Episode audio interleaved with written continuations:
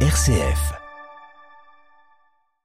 Il est 8h30, direction Rome pour une nouvelle édition du journal de Radio Vatican présenté par Olivier Bonnel. Les Nations Unies s'inquiètent devant la poursuite des violations des droits de l'homme en Éthiopie, en particulier dans la région du Tigré, malgré la signature d'un accord de paix entre le gouvernement d'Addis Abeba et les rebelles tigréens. La situation est loin d'être réglée selon l'ONU. est difficile de se faire soigner quand on est palestinien et que l'on vit dans la bande de Gaza ou en Cisjordanie, c'est ce que confirme un rapport de la Banque mondiale publié hier. En cause les restrictions imposées par Israël. Nous irons à Jérusalem. Dans ce journal également, le Liban qui a presque tout dépensé du milliard d'euros alloué par le FMI il y a deux ans. Et puis direction la Libye ce matin et la ville de Derna à l'est, ravagée il y a huit jours par des inondations. Cette catastrophe a mis un coup de projecteur sur les fractures du pays et Derna en est l'un des symboles. C'est ce que nous dira l'invité de notre dossier à la fin de ce journal. Radio Vatican, le journal Olivier Bonnel. Bonjour, en Éthiopie, la région du Tigré est toujours dans la tourmente, dix mois après la signature d'un accord de paix entre le gouvernement d'Addis Abeba et les rebelles tigréens. Des affrontements armés et des violations des droits humains continuent de priver la région du nord de l'Éthiopie d'une paix globale. Cette situation, Jean-Charles Puzolu, est dénoncée dans un rapport d'experts des Nations Unies, un rapport plutôt inquiétant. Un rapport d'une commission d'experts qui doit encore être présenté au Conseil des droits de l'homme de l'ONU et qui relève une aggravation de la situation malgré la signature d'un accord de paix le 2 novembre dernier en Afrique du Sud entre les belligérants après deux ans de guerre. Le document mentionne de graves violations des droits de l'homme et l'extension d'affrontements armés à l'ensemble du territoire éthiopien tout en soulignant que le Tigré au nord reste la zone la plus vulnérable. Crimes de guerre, crimes contre l'humanité continuent d'être commis. Cette fois cependant, ces actions sont répertoriées alors qu'au au pire moment du conflit, des exactions atroces ont eu lieu, imputables à toutes les parties belligérantes, mais non documentées au moment des faits en raison de l'absence d'observateurs ou de journalistes sur le terrain. La commission d'experts de l'ONU relève que les troupes érythréennes qui étaient venues soutenir l'armée éthiopienne et les membres des milices Amara continuent de commettre des viols et des violences sexuelles systématiques sur les femmes et les filles au Tigré. Le document onusien contient une liste confidentielle des auteurs présumés des violations établis à partir de rapports jugés crédibles parvenu à la Commission, rapport faisant état également de détentions arbitraires massives de civils. Les experts de l'ONU se disent alarmés par la détérioration de la situation sécuritaire. Ils pointent du doigt le gouvernement éthiopien, son incapacité à prévenir ou à enquêter efficacement sur les violations et le niveau élevé d'impunité. Jean-Charles Puzolu. Le conflit se poursuit au Soudan entre l'armée régulière et les milices. Hier, c'est la ville de Port-Soudan, située à l'est sur la mer Rouge, qui a été le théâtre de violents combats. Port-Soudan qui abrite le seul le dernier aéroport opérationnel du pays et où l'ONU a établi son centre logistique dans le pays. Un coup de froid diplomatique entre l'Inde et le Canada au mois de juin dernier. Un leader sikh de nationalité canadienne avait été assassiné sur le sol canadien. Ottawa y voit la main de l'Inde et a expulsé hier un haut responsable indien.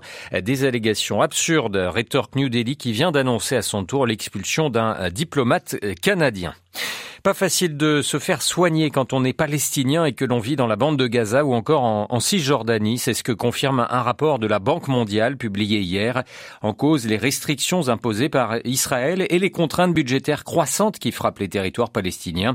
C'est en fait toute l'économie palestinienne qui souffre des restrictions imposées par l'État hébreu et par ricochet du système de santé palestinien. À Jérusalem, Valérie Ferrand.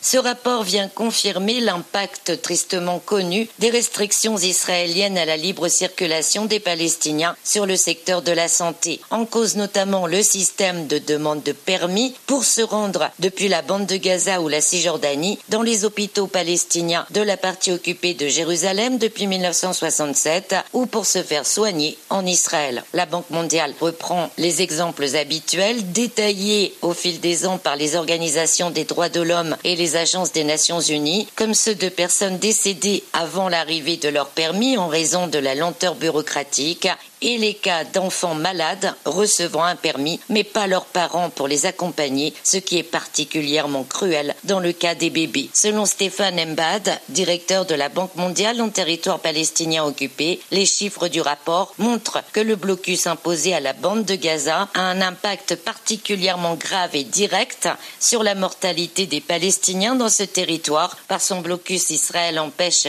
régulièrement l'acheminement de médicaments et de matériel médical. Jérusalem, Valérie Ferron, Radio Vatican.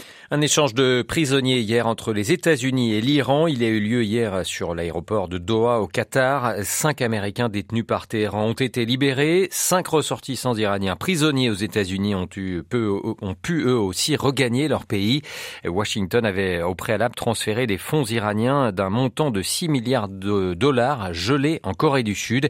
Malgré les critiques, la Maison-Blanche a souligné que cet échange n'entamait en rien sa volonté de poursuivre ses sanctions contre le régime à Téhéran. Les États-Unis qui soutiennent le dialogue intra-libanais en vue de parvenir à l'élection d'un nouveau président. Cela fait bientôt 11 mois que le pays du Cèdre n'arrive toujours pas à trouver d'accord sur un nom. Hier, en marge de l'Assemblée générale de l'ONU à New York, la sous-secrétaire d'État américaine aux affaires politiques, Victoria Nuland, a rencontré le premier ministre libanais sortant, Najib Mikati, pour évoquer cette situation. Le Liban où la situation économique reste par ailleurs très fragile, le pays a presque totalement dépensé le milliard de dollars que le FMI lui a alloué il y a deux ans pour soulager son économie. À Beyrouth, les précisions de Paul Ralifé. La plus mauvaise nouvelle est que le Liban a dépensé la quasi-totalité du milliard de dollars alloué il y a deux ans par le Fonds monétaire international dans le cadre des droits de tirage spéciaux.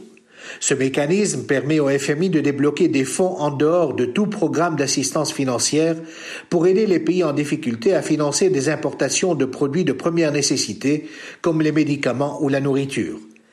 Les chiffres dévoilés par la Banque du Liban montrent aussi la poursuite de la baisse des réserves en devises fortes qui s'élèvent à 7,2 milliards de dollars, essentiellement composées des garanties des dépôts des banques commerciales. Or, le successeur de Riyad Salamé à la tête de la Banque du Liban, Wassim Mansouri, s'est engagé à ne pas dépenser cet argent. Tous ces chiffres montrent que les marges d'intervention de la Banque centrale pour contrôler le marché des chances et financer les dépenses de l'État sont de plus en plus limitées. Le bilan de la Banque du Liban montre que le pays, frappé par une crise sans précédent depuis presque quatre ans, n'est pas prêt de remonter la pente, même si les réserves en or du pays sont estimées à 18 milliards de dollars.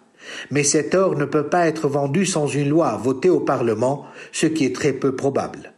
Paul Khalife, Beyrouth, RFI pour Radio Vatican. Au Kurdistan irakien, un bombardement sur un aéroport a fait neuf morts hier soir. Parmi les victimes des militaires de l'UPK, l'un des deux partis au pouvoir dans cette région autonome. Une frappe au drone non revendiquée qui intervient alors que la Turquie intensifie ses frappes contre les bases du PKK et ses alliés au Kurdistan irakien et syrien. Parti nationaliste kurde armé, le PKK est considéré comme terroriste par Ankara. Plus de 30 cibles ont été frappées ces derniers jours, a annoncé le ministère turc de la Défense. Plus de détails avec notre correspondant AR Erbil Théo Renaudot.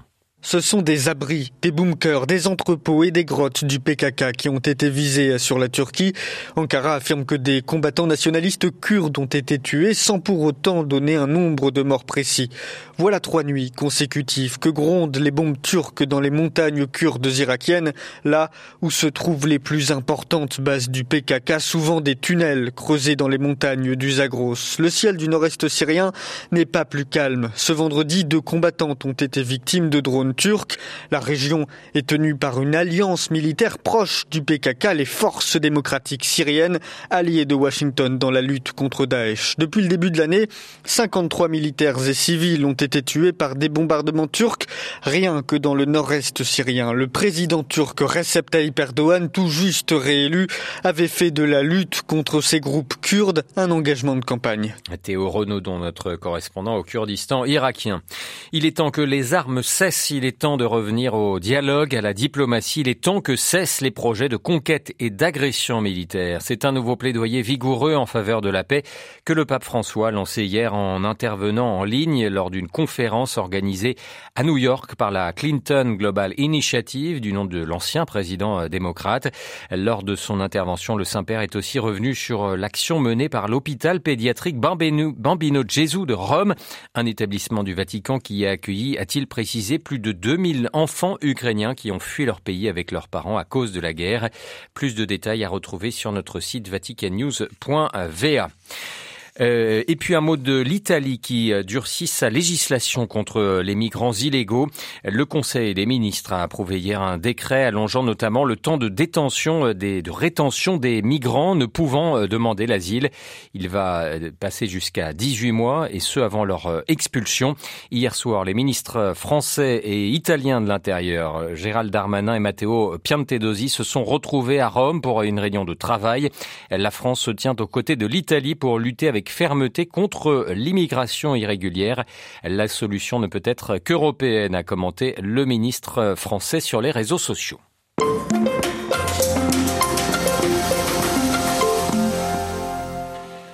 À Derna, dans l'est de la Libye, des dizaines de corps continuent d'être euh, extraits des décombres plus d'une semaine après les terribles inondations qui ont ravagé la ville.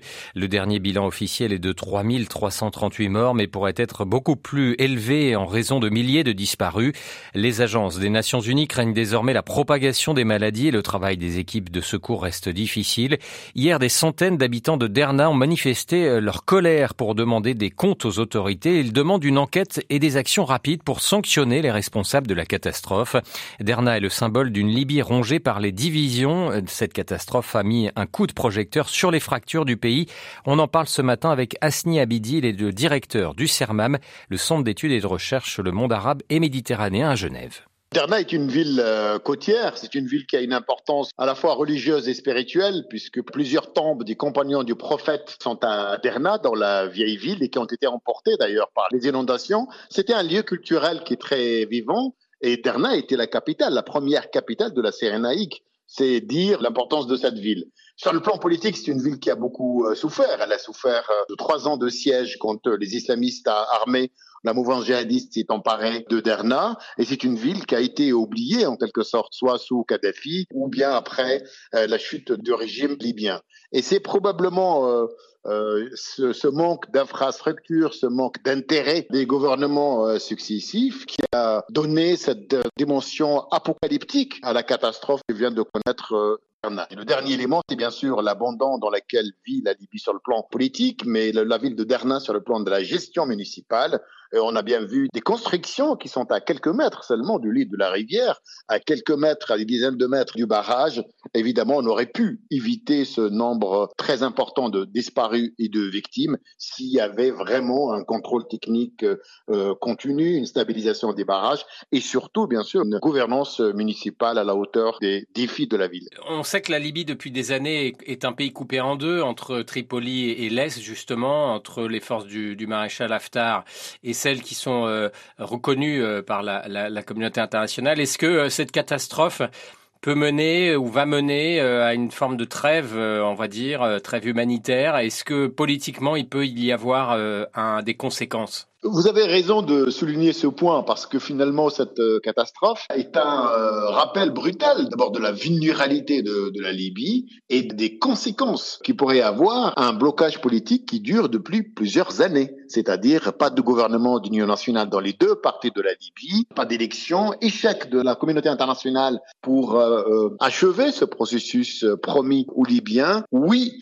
le blocage politique actuel a paralysé la vie politique, mais aussi a paralysé euh, la gestion des municipalités. Le gouvernement de l'Ouest se dérobe de ses responsabilités en disant que Derna est sous contrôle de l'Est. Le gouvernement qui est à l'Est, à Benghazi, euh, se réfugier derrière le manque euh, des finances. On voit bien cette difficulté. Et donc on voit bien que cette catastrophe a finalement mis les Libyens devant la responsabilité, une prise de conscience, certes brutale, donc de la situation dans laquelle se trouve aujourd'hui en, Libye, incapable de faire face à une tempête. En même temps que cette catastrophe en, Libye, il y a eu aussi le tremblement de terre au Maroc. Et en même temps, on a eu le sentiment que la communauté internationale avait peut-être un peu plus de peine à se mobiliser pour la Libye. Est-ce qu'il n'y a pas une sorte de deux poids, deux mesures, entre guillemets, ou de décalage entre le Maroc et la Libye? Et qu'est-ce que cela signifie euh, de la réaction de la communauté internationale envers euh, cette Libye très, très compliquée? La Libye reste aux yeux de, de la communauté internationale et des Occidentaux surtout comme un pays fermé. S'ajoute à cela la difficulté d'accès euh, en ayant un gouvernement à l'ouest, mais les inondations sont passées à l'est et la retenue, la peur de ne pas donner une légitimité supplémentaire au, gouvernement de l'Est et au maréchal Haftar. D'ailleurs, certains euh, médias ont été empêchés euh, donc de couvrir euh, les événements et la situation d'Erna. Certains humanitaires ont des difficultés. Je pense que la situation politique en Libye est différente de celle du Maroc et qui a constitué un frein. Mais ce n'est pas tout. Il y a un sentiment des Libyens, un sentiment d'abandon.